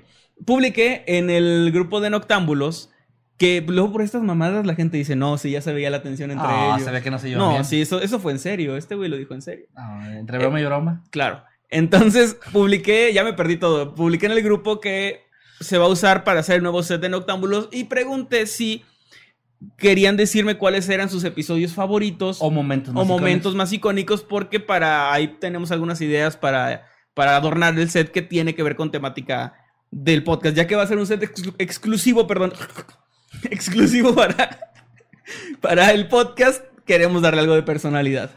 Y entre las respuestas me llamó mucho la atención un fenómeno muy interesante. No, no lo digas así, güey. Este chavo se llama. No, no es cierto. No, algo muy interesante que pasó es que la mayoría de los comentarios de los momentos más icónicos tenían que ver con animales en situaciones muy random. Ah, bueno, sí. Y Lo de entonces- Los emus, la vaca asesina. Se me ocurrió La vaca de tu casa anterior, güey. la vaca del caso anterior que también, eh, también revivió mucho como eso. Y dije, bueno, hace mucho que no traemos un tema ligero que al mismo tiempo sea interesante y que tenga un animal en una situación medio curiosa o extraña. O extraña, ¿no? Así que, pues doy inicio con esto a mi tema. Voy a redundar un poco porque mi intro creo que digo más o menos lo mismo que dije ahorita. Se me olvidó, lo siento. En este podcast, ah, no. Me voy a mudar de casa. No, no es cierto. En este podcast hemos traído todo tipo de temas, desde crimen real, pasando por los misterios sin resolver y lo paranormal, pero por alguna razón uno de los tópicos que se ha vuelto objeto de culto entre muchos de nuestros escuchas es aquel que involucra animales en situaciones extrañas o fantásticas. Casos como el de la gallina fantasma, Jeff la mangosta parlante, la vaca asesina o el caniche argentino multihomicida que cayó de un edificio, la guerra de los emus, por ejemplo, Ah, bueno. se han ganado un lugar muy especial en el corazón de nuestra audiencia. Es por eso que en, esa en esta ocasión perdón, les traigo una historia trágica, paranormal, pero bonita al mismo tiempo. Hoy en Noctámbulos Podcast les hablaré del caso del perro fantasma. Esta historia tiene lugar en las grutas de Cacahuamilpa en el estado de Guerrero, en México. Ok. También es algo nacional, así que andamos muy latinoamericanos ahora. Andamos muy latam. Sí, sí, sí. Estas grutas, perdón, las de Cacahuamilpa, son una verdadera maravilla de la naturaleza y tienen hermosas vistas, así como una vasta variedad de flora y de fauna en su interior. Yo la verdad había escuchado de ellas, pero ahora que investigué el caso busqué imágenes y se ve muy bonito. Si me dan ganas de ir a algún día pues a turistear ahí porque se ve muy interesante. Y además de su imponente, imponente belleza, las grutas son especialmente conocidas por haber sido utilizadas para algunas escenas de la película Macario de 1959. Si recuerdan estas escenas hermosas de, de las velas, ¿no? Que están en una gruta, pues fue precisamente ahí donde se grabó, o al menos eso fue lo que encontré en Google. A lo mejor me, me trolearon, pero eso es lo que encontré y la verdad es que sí se ve muy impresionante. Toda mi vida había pensado que eso era un set muy bien hecho. Y era unas. eh, Y qué chido, eran ¿no? unas grutas reales, sí. Sí, sí, la verdad, ese, ese dato me encantó. Estas grutas fueron descubiertas en Ah. 1834 por un hombre llamado Manuel Sáenz de la Peña Miranda.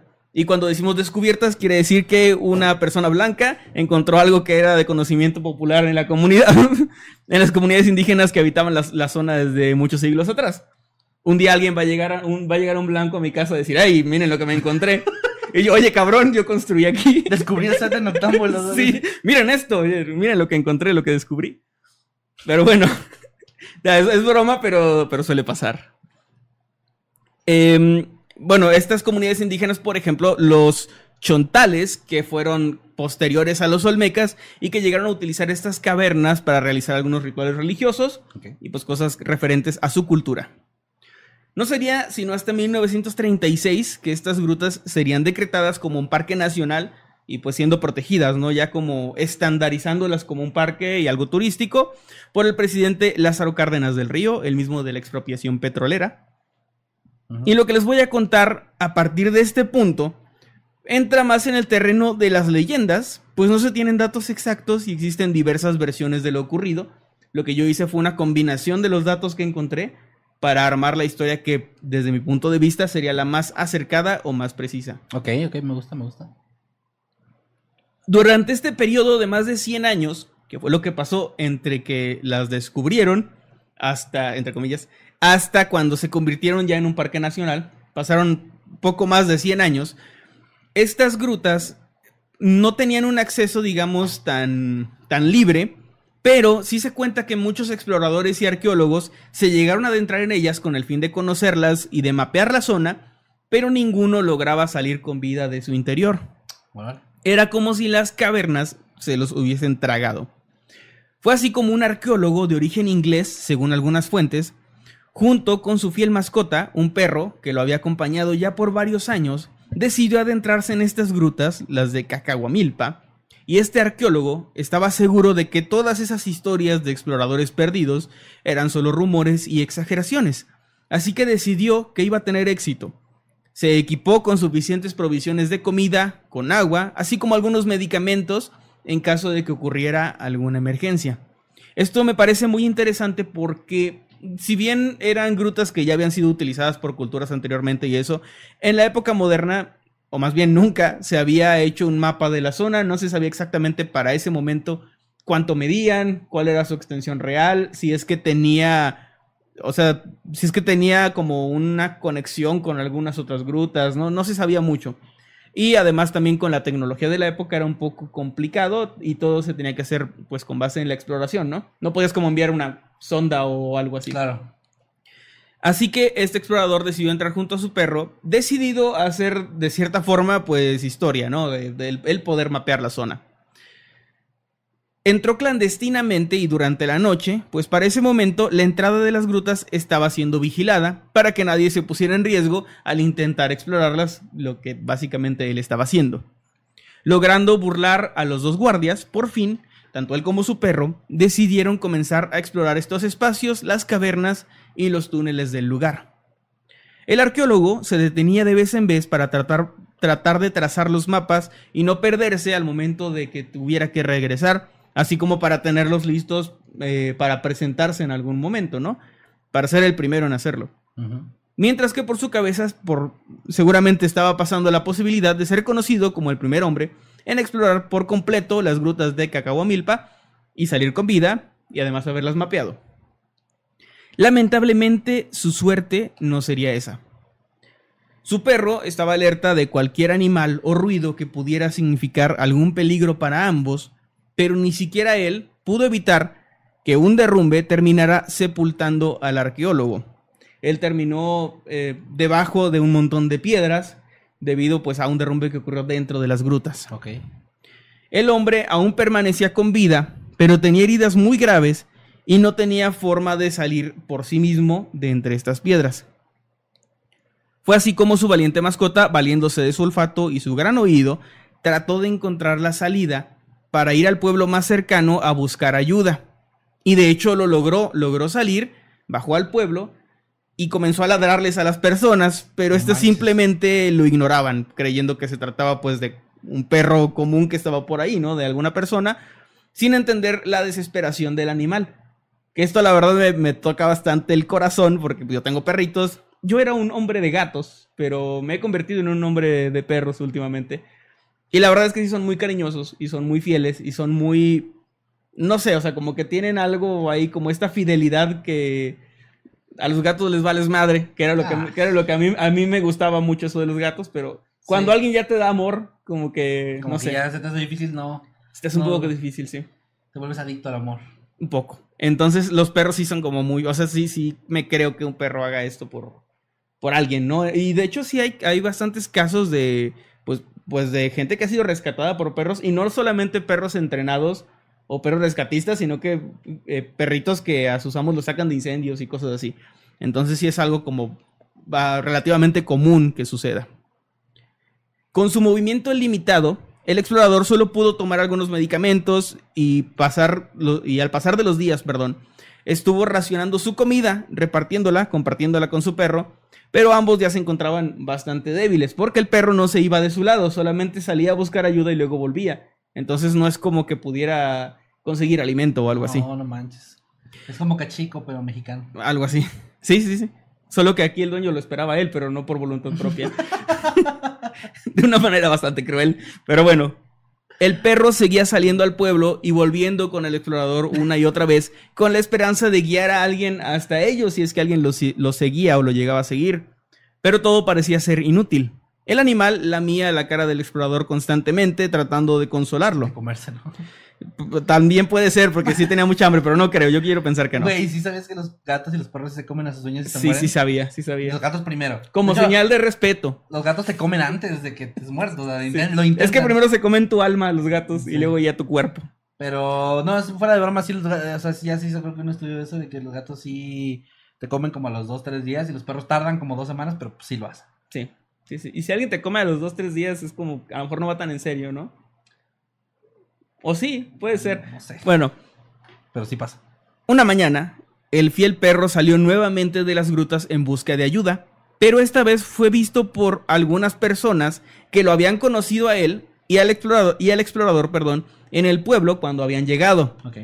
Viendo que el animal se encontraba solo, intuyeron que algo malo podría haber ocurrido, porque ellos sí sabían que él era el perro de este explorador y sabían que iban a adentrarse en las grutas. Entonces pensaron mal inmediatamente que algo había ocurrido, lo que fue para bien. Así que los siguieron hasta las grutas, donde el perro los estaba guiando mientras ladraba. Y llegaron también dentro de las grutas, los guió hasta el montículo de piedras donde se encontraba atrapado el explorador.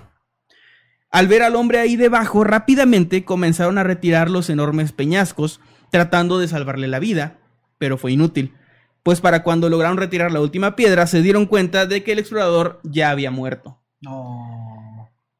Y aquí esta es la parte que me encantó de esta historia y que se me hace bastante fascinante. Y es que esa no fue la mayor sorpresa que se llevaron, pues también se dieron cuenta de que ahí, acostado junto al cuerpo del explorador, se encontraba también el perro y estaba muerto. No mames. Esta parte de la historia, la verdad es que sí me. También me tocó bastante, ¿no? Wow. Ambos habían perecido en el derrumbe debajo de las piedras. Impresionados, los hombres comenzaron a mirar a su alrededor buscando al animal que, al animal, perdón, que los había guiado hasta ahí, Claro, pero claro. ya no lo vieron, no lograron encontrarlo. Los hombres no tenían dudas de lo que había pasado, para ellos se trataba exactamente del mismo perro y habían sido llevados hasta ahí por un perro fantasma.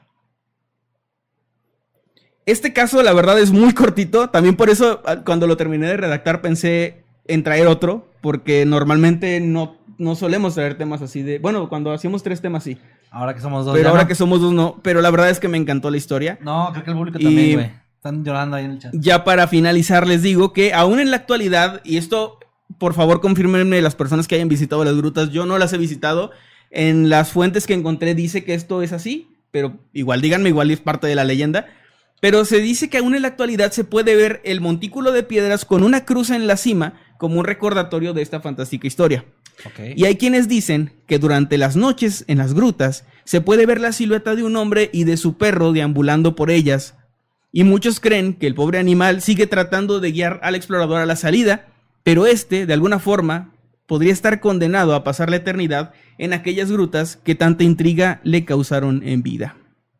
Solo como un dato curioso, para los años 70, estas grutas fueron por fin exploradas en su totalidad, descubriéndose que cuentan con alrededor de 2 kilómetros de extensión, que de hecho no es tanto. ok. O sea, 2 kilómetros sí, eh, o sea, tú solo caminar 2 kilómetros tampoco es tanto, para estar debajo de la tierra y eso puede serlo, dependiendo del terreno. Aunque hay quien habla de muchos, muchos más kilómetros y muchas zonas no exploradas, pero esto se ha quedado, según lo que leí, solo como rumores. Oficialmente está 100% descubierto todo lo que hay dentro. Pero tanto trabajadores como gente del lugar especulan, ¿no? Que, que hay más cosas, pero que no se ha, no se ha adentrado tanto, ¿no? La, la gente no se ha podido adentrar tanto. Estos rumores podrían tener algo de realidad, al igual que la triste historia del explorador inglés y su perro fantasma. Y fin. Qué buena historia, güey. Yo no conocí esta leyenda, güey, no la conocía. Yo tampoco. Pues es que debe ser una leyenda De hecho, local. les voy a decir mi- la forma en la que encontré esta historia, porque fue muy peculiar. ¿Cómo encuentras historias de animales peculiares? No, le preguntas, le Empecé, preguntas a Jimmy. empecé a googlear caballo fantasma y a ver qué me salía. No es cierto. Oveja fantasma y a ver qué me salía. perro fantasma y salió la leyenda del perro fantasma de las grutas. Bingo. Y así lo encontré. ¿Así se llamaba? Sí, decía la leyenda del perro fantasma, algo así. Bingo. Sí, Bingo era el nombre, se llamaba Bingo. B-I-N-G-O. Sí. Eh, No, no, no. Este... eh, Güey, qué gran historia. O sea, qué triste historia. Pero es como que bonita a su modo, ¿no? Yo, yo les dije, va a ser triste, paranormal y bonita eh, Es- al mismo tiempo. es- sí, cumplió. Sí cumplió. De hecho, también luego ya les traeré, no sé, la oveja zombie o, o el caballo vengador. Dice, eh, no sé si lo, está- si lo dijiste por atinarle juntar oveja y zombie, pero Lo sí- sí hay casos de eso, güey. No mames. Si han, han- han- ¿no, sabías eso? Han intentado revivir animales. Este, No, pues ahí está, la próxima primer- semana. Es que yo soy muy fan de los zombies. Entonces, eh, hubo una época en la vida en la que estaba buscando cada rato noticias para ver. Cuando pasó lo de Crocodile, por ejemplo. Ajá, de claro, que sí, sí, supuestamente sí. había gente que con el Crocodile, la, la droga esta. O las sales las de baño, ¿no? se ponían muy agresivos y le comían la cara a la gente. Y así que era como decían, oh, zombies en la vida real. Me acuerdo que en ese tiempo yo buscaba muy seguido o seguía páginas de eso. Y encontré una que hablaba sobre que ya se habían hecho experimentos de tratar de revivir animales.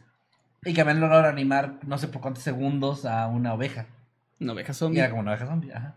Ok. Pero, pues, era una así, unas- Bueno, pues próximamente, si lo encuentro encontré, algo lo encontré en este, noticiasfalsas.com. en la ciencia falsa, la revista de la ciencia falsa. Sí. Próximamente, si, si encuentro algo de ovejas zombies, se los traigo. O si encuentro algo de, no sé, ¿Qué dije hace rato? El caballo no sé qué. Bueno, eso. El caballo bayo. El caballo bayo. Bueno, pues gran historia, güey. El caballo piloto. Sí estuvo.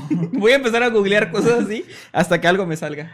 Bueno, la verdad es que un caso que sería muy interesante traer es la, la perrita astronauta Laika, güey. Ay, pero me Está rompe el triste, corazón. está muy triste, pero está muy en la primaria nunca me dijeron que, ¿Que había Sí, No. o sea, te dicen, no, la mandaron al espacio y, tú- y te imaginas está, que no, güey. pues ahí Ah. está, o volvió. Ah, ah, bueno. Pero no mames, no, no te cuentan toda la historia. Sí, este, ojalá que les haya gustado, eh, la verdad, cortita pero cumplidora mi historia. Yo creo que, que igual puede ser. ser. sí, yo creo que puede ser que, que les haya interesado. Y si tienen la oportunidad de visitar estas grutas, vayan, yo la verdad voy a ir en cuanto, en cuanto se me dé la oportunidad. Y si ya han ido, déjenos por ahí algún comentario en los grupos o en, en Twitter o por aquí, para que nos cuenten si es que está esta tumba que dicen, o bueno, estas piedras con esta cruz. Muy bien, ¿te parece si leemos algunos superchats antes de pasar a los tweets Claro. y al chat en vivo? Nada más dime en, qué, en cuáles nos Con quedamos. porque Eric no. Villagrán como Kiko. No, Ah, Eric No. Eric Villagrán, eh, que nos mandó un mensaje de membresía. Gracias, Eric. Y dice, rayos, llegué tarde, pero al rato lo veo del inicio. Gracias, Eric. Ah, muy bien. Muchas gracias. También a Mario Uribe, que por aquí nos manda 50 pesos argentinos. Dice, buenas noches. Qué emoción, por tercera vez llego a tiempo. Es un gusto escucharlos por la noche mientras ceno. Saludos a ambos los TQM. Muchas gracias, Oye, Mari. 3 de 153. Está muy bien, ¿no? Ya lleva récord. Ya está, sí. Y saludos, Mari, también te queremos mucho. Gracias también a Isabel Monroy, que nos mandó 20 pesitos. Muchas gracias, Isabel. Y dice, qué bonito se ve el obsequio que les di al fondo. Es correcto. Esto aquí arriba del cuadrito de del cómic de Infierno para Inocentes es un regalito que nos dio en Toluca. En Toluca nos lo dio. Gracias, Isabel, un abrazote. Y Gracias. Acá que bajo 21, que usa su mensaje de. Perdón, que le damos la bienvenida como habitante, Habitante God, God. que se acaba de unir. Eh, a- Habitante God, vas a tener acceso a todo lo de temas prohibidos. Así es. Como 230 videos de, de pura contenido sabroso. Exclusivo para ustedes. Y también saluditos a César Reyes Trejo que nos mandó 20 pesos, muchas gracias. Y dice, hola, ¿cuánto cuestan los tamales por allá donde viven? Uy, no sé. Chale, no sé, güey, allá tienen meses que no compro tamales. Pero creo que Si no me equivoco, 20 pesos. si no me equivoco, yo, yo he llegado a comprar en- en 15. Ah, como 15. Bueno, es que yo los pido con torta, con, con bolillos siempre. No, yo no. Entonces, Yo soy una persona normal. Ay, pendejo. este, vamos a Es cierto, saludos a los que les gustan esas cosas. Este, Ya. saludos. Cá- Cálmate porque no te conviene insultar a todo Chilangolandia, güey. No, no me conviene nada. Voy a leer chat, tú, si De quieres hecho, voy a leer. Ciudad de México el- este fin de Este semana. No, y luego el miércoles y... Ay, luego vuelvo así. No, qué rica la, la guajolota. Nunca he sabido por qué le dicen guajolota. No, yo tampoco, no sé. O No sea, tengo no, idea. No, no, no, no sé. Solo no, escuché un chiste de eso, pero no es por eso. A ver, es un mundo creepy, no un mundo crying. No más historias tristes de animales, por favor. Ya sé, ya Traigan la del caballo homosexual de las montañas. Ah, esa es una leyenda muy interesante. Hace tiempo fui y la entrada está construida. Mi mamá me marcó. Ah, contéstale. Bueno. Hola, mamá. Bien, pues este, aquí en vivo. Saluda a la audiencia. Saluda a la gente, ¿no quieres saludar a la audiencia? A ver, espérame, déjame te pongan altavoz para que te escuchen. Ahora sí. Hola, buenas noches a todos. Diga, el socialismo no Bien. funciona. Mamá, puedes decir, el socialismo no funciona. Demonios, Kevin, el socialismo no funciona. Ya sé, ya sé. Bueno, ya sabe que no funciona. No es cierto. Gente socialista y de sus. Bye. Es que mi mamá es muy fan. Es bien fan, si no, te quería llamar para, para salir en vivo. Sí, es lo que quería. Porque como no se pierde, no se pierde el programa, No me escuchó bien o me ignoró porque eso de demonios que vi. No. el bueno. hubiera estado bueno que lo dijera. No, no escuchó bien porque dijo, jaja, sí, sí. Sí, sí, sí, ya la verga dijo. eh, bueno, Mira, la, la Catrina del Mictlán por acá en X nos dice: Buenas noches, chicos, escuchando su excelente podcast mientras me preparo para varios eventos. Y aquí pone, eh, pues es una, no sé si es una máscara. eh, Sí, mira, es, si no, yo no soy experto en Dead by Daylight, pero No, si yo no tampoco. me equivoco, es el traje de la cazadora de Dead by Daylight. Ok, a ver, lo, lo pongo aquí y para los que nos estén escuchando, pues lo que dijo Kevin, eso es. No, no se alcanza a ver bien, güey. ¿No, verdad? Dice, cuando entras a las grutas te advierten de las mil formas que puedes desvivirte. O, lo- O sea, esas sí son, sí son peligrosas. O sea, la leyenda tiene como esa base Saludos de Oaxaca, saludos. en la realidad, ¿no? De que sí es peligroso entrar solo, supongo. Dice Steven, Steve del Carmen, el dato de la película Macario sí es cierto y es más posible que el perrito y el explorador se hayan quedado como protectores de las grutas. Órale. Están caros los, los, los tamales allá donde viven, dicen. Su voz es muy tierna, tu mamá, que tu mamá. Gracias.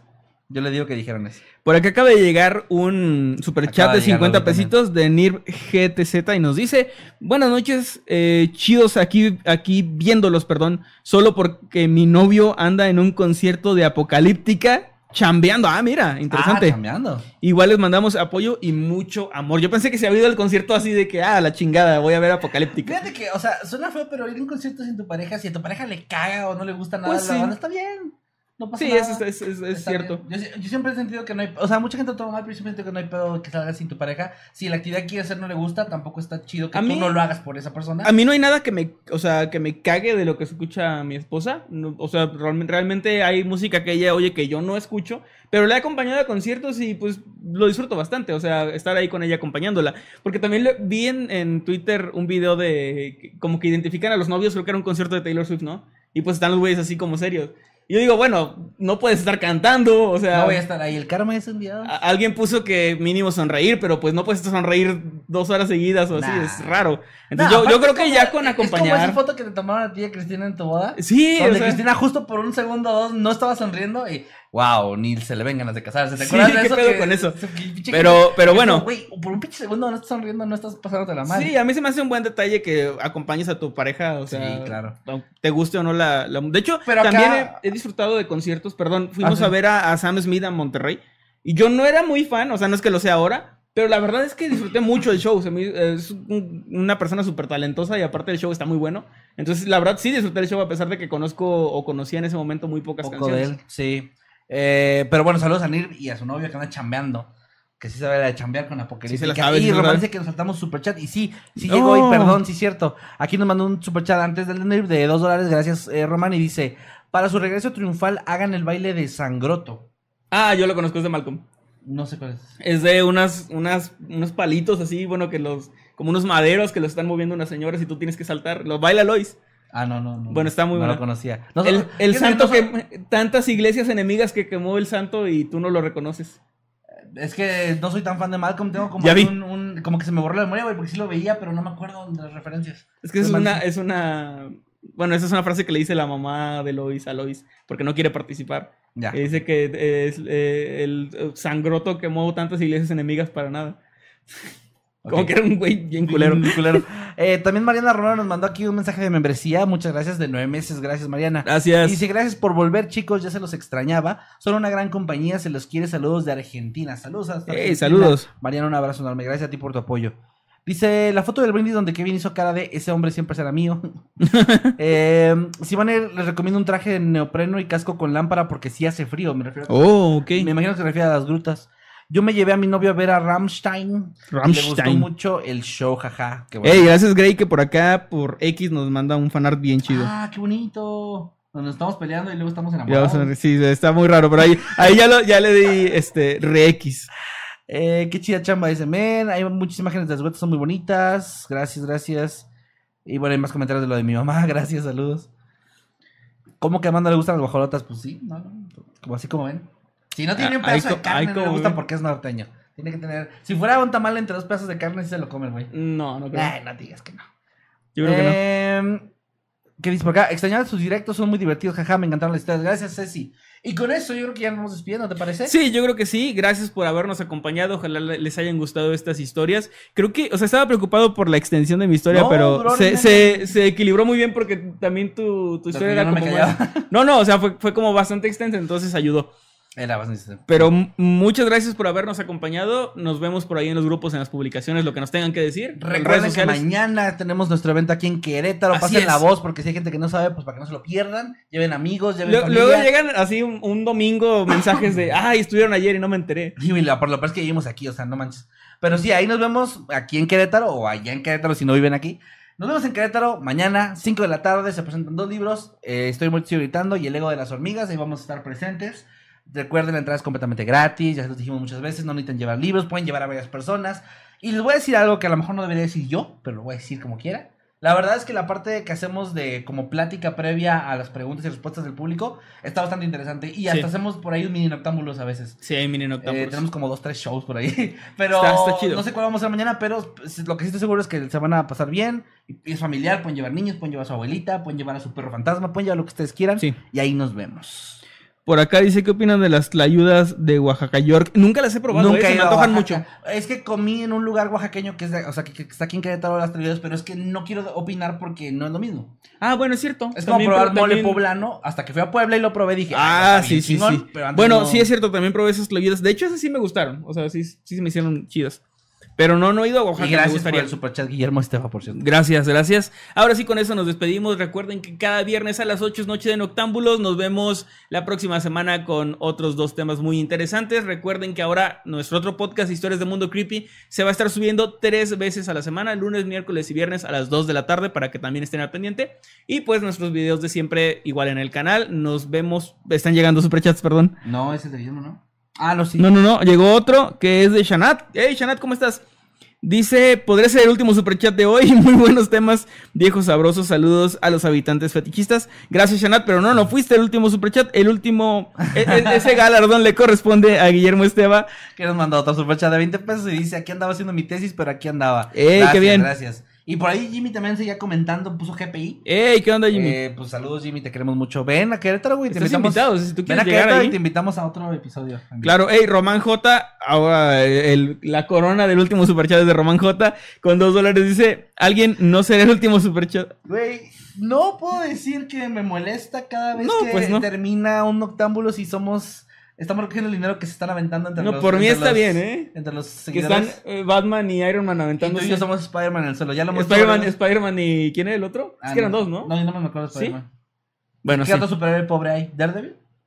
Pues eh, sí, es pobre. Bueno, este, porque le pagan con pescado y así. bueno, gracias entonces por habernos acompañado nuevamente. Nos despedimos. Llega otro superchat de Chanat Camarillo de dos dólares que dice: ¿Será que siempre, que siempre sí? Te quiero más. Y saludos, también a, Rocío. también. De una vez. Ahora sí nos despedimos. Chanat, ganaste esta vez. Nos vemos Cuídense el mucho. sábado. Nos vemos el, el El otro viernes. El sábado mañana para el... Nos vemos mañana sábado. Nos vemos el otro viernes. Cuídense mucho.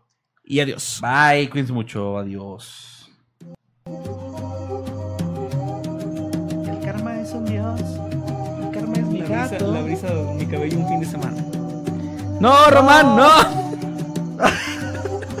¿Ya salimos o no? No, no. Román J, gracias, dice obvio no. Y Guillermo Esteban dice, tengo que ser yo.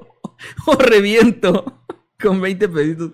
Gracias, nos hicieron volver, ¿eh? Dice, no dejen que se vayan, dice Jimmy. No, Jimmy, cálmate ya, ahora sí, bye. Los quiero mucho. Bye, bye, esto no es extensible. Cuídense, bye. Perdió Shanat, qué mal pedo.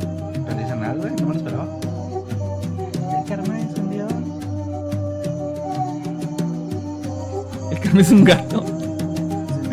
Ya estamos fuera del aire, ¿verdad? No. Ay. No, pues Taylor Swift bien chida, la neta. Ay, sí.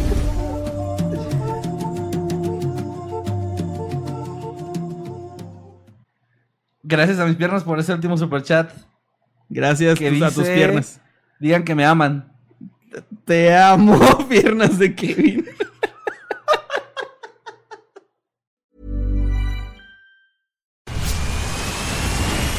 Where's that dust coming from? Still finding debris after vacuuming? Eufy X10 Pro Omni Robot Vacuum has 8,000 PA of powerful suction to remove debris deep in carpets. And it's totally hands free. Want to know more? Go to eufy.com. That's EUFY.com and discover X10 Pro Omni, the best in class all in one robot vacuum for only $799.